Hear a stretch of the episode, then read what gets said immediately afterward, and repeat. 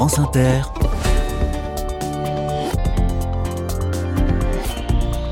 Dorothée Barba. Bonjour à toutes, bonjour à tous. On est pas mal, franchement, en Franche-Comté.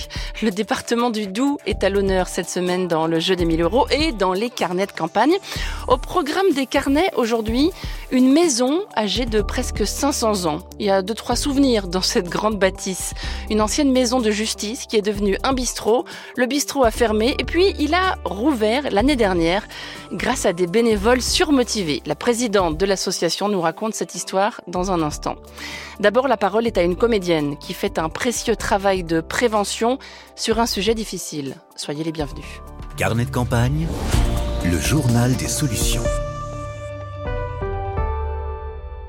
Toutes les trois minutes, en France, un enfant est victime d'inceste, de viol ou de violence sexuelle. Un enfant toutes les trois minutes. Cela correspond à 160 000 enfants par an, deux à trois élèves par classe. Nous parlons de prévention de ces violences à présent. Voici une initiative menée depuis Besançon, mais qui a vocation à se promener partout. Un programme baptisé Corps à Corps. Bonjour Aurélie Roland. Bonjour Dorothée. Bienvenue dans les carnets. Vous êtes comédienne, éducatrice de jeunes enfants également, et vous êtes l'une des deux créatrices de ce programme de prévention qui s'adresse au grand public, mais aussi aux professionnels. Et au cœur de votre dispositif, il y a un spectacle dans lequel vous vous appuyez sur votre expérience personnelle. Vous avez été victime de viol dans votre enfance. Pouvez-vous nous parler de ce spectacle, Aurélie? Euh, Oui, bien sûr. Alors c'est une conférence gesticulée que j'ai réalisé il y a trois ans après une formation. Ça fait deux ans et demi que je tourne avec ce spectacle que j'ai créé, qui s'appelle Princesse Becky et les grands méchants loups, ou le parcours d'une victime d'un pédocriminel. Alors ça paraît impensable, mais, mais vous parvenez à mettre de l'humour dans ce spectacle. C'était important pour vous? Oui, c'est important et c'est surtout que l'autodérision est la meilleure des thérapies. Donc moi, ça me fait prendre de la distance, ça me fait beaucoup de bien de pouvoir rire euh, de ce sujet parce que j'en ai beaucoup, beaucoup pleuré. Et c'est aussi par souci pour le public, parce que c'est un sujet qui est terriblement lourd. Et si moi, j'y mets pas un peu de paillettes, si j'y mets pas quelque chose d'agréable, eh ben, c'est compliqué euh, à entendre. C'est une manière de tendre la main au public, finalement. Oui, clairement. Ma parole, aujourd'hui, je me rends compte qu'elle est euh, politique que en fait beaucoup de personnes, beaucoup de victimes ne peuvent pas parler. En fait, je vais parler pour celles et ceux qui n'ont pas la parole. Je le disais, vous vous adressez aux enfants et aux adultes, au grand public et aux professionnels. Comment est-ce que vous adaptez votre parole en fonction du public? Alors le spectacle, il est destiné euh, à un public euh, ado euh, adulte à partir de 15 ans. Mhm. Ce sont les ateliers qui sont menés auprès des enfants. Et avant de mener des ateliers auprès des enfants, on a besoin de former le grand public, de parler aux parents, mais aussi de former les professionnels. Donc le, le programme corps à corps, c'est vraiment un programme global de prévention à tous les niveaux sur un territoire. Et vous expliquez notamment un phénomène important qui s'appelle la dissociation. Qu'est-ce que la dissociation, Aurélie, et pourquoi est-ce que c'est important justement d'en parler? C'est Muriel Salmona, une psychiatre, qui en parle très très bien. Moi, je, je tiens mes infos de son site mémoiretraumatique.org. La dissociation, c'est en fait un mécanisme neuropsychique, neurobiologique qui permet à la victime de survivre malgré la douleur, la souffrance qui lui est infligée par la violence. Donc c'est un mécanisme de survie, mais c'est aussi un mécanisme qui fait qu'on ne se sent pas vivante parce qu'on est coupé de toutes ses émotions. Euh, ce qui permet de survivre, hein, mais ce qui ne permet pas de vivre. Votre ambition, Aurélie Roland, c'est aussi de doter les parents d'outils de vocabulaire, parce que les mots, évidemment, sont, sont très importants pour, pour prévenir ces violences. Quelles phrases conseillez-vous précisément pour parler aux enfants de ce sujet difficile? Alors nous, on n'entre pas par le sujet directement, mais par, euh, par des notions, les notions de rapport au corps, d'anatomie, d'anatomie, de pouvoir... Euh, euh, juste dire euh, les mots pour euh, les parties du corps. On parle d'intimité aussi. On parle de secrets, de bons secrets, de mauvais secrets, et, et tout ça sous le fil rouge du consentement. Et ce qu'on peut dire nos enfants, c'est ton corps est ton corps, c'est ton trésor, il t'appartient et personne n'a le droit d'y toucher. Et aussi, tu n'as pas le droit de toucher le corps de quelqu'un sans son consentement. Est-ce qu'on peut dire aussi à un enfant qu'un secret qui fait du mal ou qui fait de la peine, ça n'est plus un secret?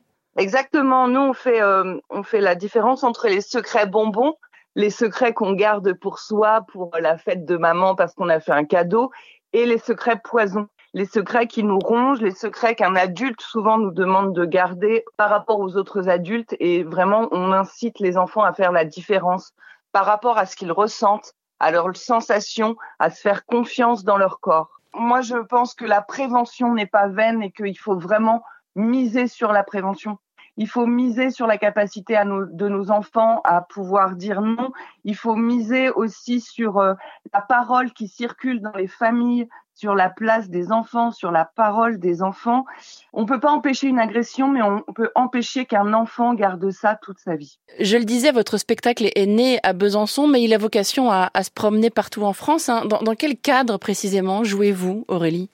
Alors euh, oui, moi je, je, parcours la France, je joue beaucoup pour les plannings familiaux en ce moment. Euh, je joue aussi pour des collectivités. Enfin, je veux dire, c'est un vrai, une vraie décision politique quand euh, une collectivité fait venir mon spectacle. On rappelle au passage le numéro de téléphone hein, pour signaler des violences sexuelles faites aux enfants. Si on pense qu'un enfant est en danger ou, ou, simplement pour demander conseil, c'est le 119 numéro d'appel disponible 7 jours sur 7 et 24 heures sur 24. Le 119. Merci beaucoup Aurélie Roland. Je rappelle le nom de votre programme de prévention Corps à Corps. On trouvera toutes les infos pour vous contacter sur le site de l'émission. Bonne journée à vous. Bonne journée Dorothée. France Inter. Carnet de campagne. J'aime beaucoup quand on reçoit plein de messages pour parler du même sujet. C'est un bon indice qui révèle que cette initiative-là est incontournable. Plusieurs auditeurs et auditrices, donc, apprenant que nous passions par le doux, nous ont conseillé d'appeler l'écolette. Alors je m'exécute.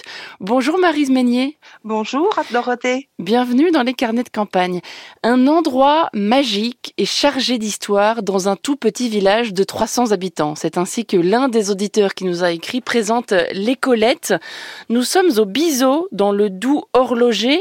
Vous êtes l'ancienne maire de la commune, Marise Meignier, et vous êtes bénévole de cette association qui gère euh, les un café associatif où sont organisés des tas d'animations et d'activités. Est-ce que vous pouvez nous raconter d'abord le passé de ce bâtiment? Il est chargé d'histoire. Hein oui. Alors, cette maison date euh, de 1527. C'était une ancienne maison de justice euh, on peut voir euh, la Cour de la justice autour de la, des, fenêtres, on peut voir le siège du juge, on peut voir la tête du euh, seigneur sur la cheminée. Et du coup, donc on, on reconnaît que c'est une très belle maison qui est d'ailleurs inscrite au patrimoine des monuments historiques. Euh, mais à partir de peu, à peu près de 1900, on a des, une photo qui nous dit que cette maison elle est devenue une maison privée, donc à la famille Humbert, Février, pendant trois générations, la même famille qui a tenu le café du village. Il y a un personnage important dans cette histoire, une certaine Colette. Voilà, exactement. Et Colette est née dans cette maison.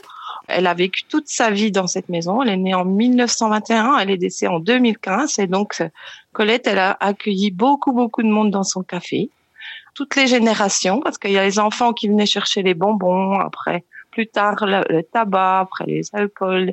Tout le monde venait boire un, café pour se réunir dans le village et dans les villages voisins, ils venaient aussi.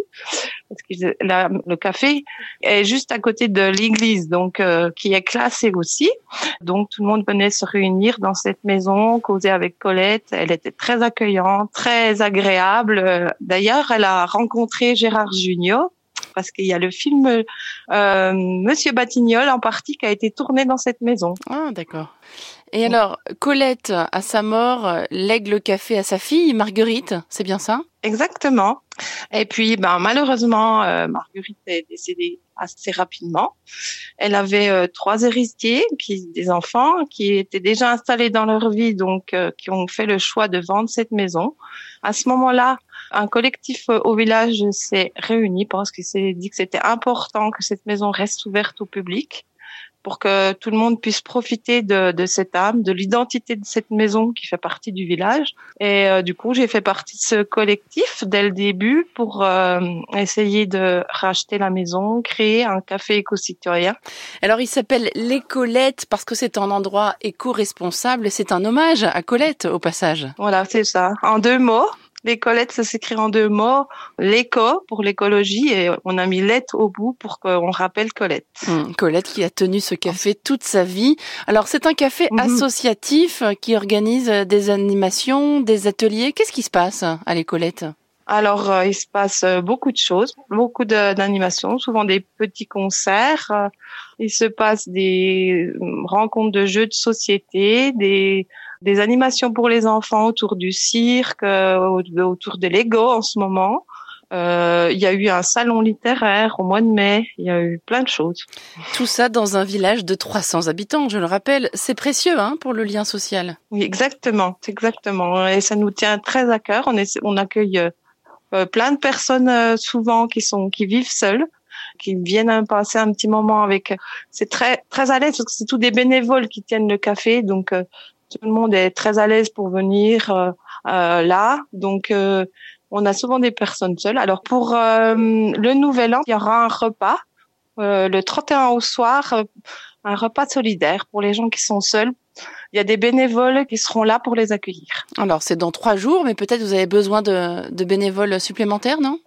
Alors il y a déjà quelques bénévoles, oui, mais avec plaisir. S'il y a des gens qui veulent venir, la porte est toujours grande ouverte. Hein. Dites-moi, euh, Marise, votre projet de, de café citoyen a-t-il suscité des, des réticences au départ, voire des réserves? Oui, oui, c'est pas toujours simple. Alors euh, c'est assez beau sur le papier, mais c'est vrai qu'il y a encore des réticences quand même. Euh, Les gens ils pensent qu'on est un peu utopique. Il faut toujours euh, essayer de rayonner dans dans le positif pour montrer que c'est faisable, que on peut y arriver, que ensemble euh, on est plus fort. Mais c'est pas toujours simple. On, on, a des quelques fois, on pense qu'on est un peu utopiste. Est-ce que vous avez un souvenir marquant à me raconter dans, dans l'écolette, Marise? Alors, on a fait euh, une cagnotte participative pour pouvoir racheter la maison. Ouais. Donc, euh, ça a été beaucoup de travail, beaucoup de dire euh, de doutes. hein, on avait beaucoup de doutes. Et puis, quand on y est arrivé, on a, moi, j'ai pas trop réalisé. Et puis, euh, un jour, il y a eu euh, une scène ouverte où il y avait des personnes qui chantaient avec beaucoup, avec un, c'était très joli, c'était très doux, c'était très, et, enfin, il y avait beaucoup d'émotions. Et du coup, là, je me suis dit, ah, on y est arrivé, c'est ça qu'on voulait. Voilà. J'ai la chair de poule, Voilà. Marise. Ouais. C'est vraiment très très chouette de pouvoir euh, faire ça, faire vivre le village. C'est la vie qui fait que ça existe, quoi, la- le village. quoi. Est-ce que l'écolette a besoin de soutien? Alors, plus on a d'adhérents, mieux c'est déjà. Et puis, de, on espère euh, aussi euh, candidater à, au dispositif de Stéphane Bern, quoi. Le loto du patrimoine. Le loto du patrimoine, exactement. Bravo pour tout ça, Marise. Ça s'appelle Mhm. donc l'écolette et c'est au Biseau, petit village du Doubs. Merci beaucoup Mhm. Merci, c'est moi qui vous remercie. et bonne journée. Au revoir. Bonne journée, au revoir.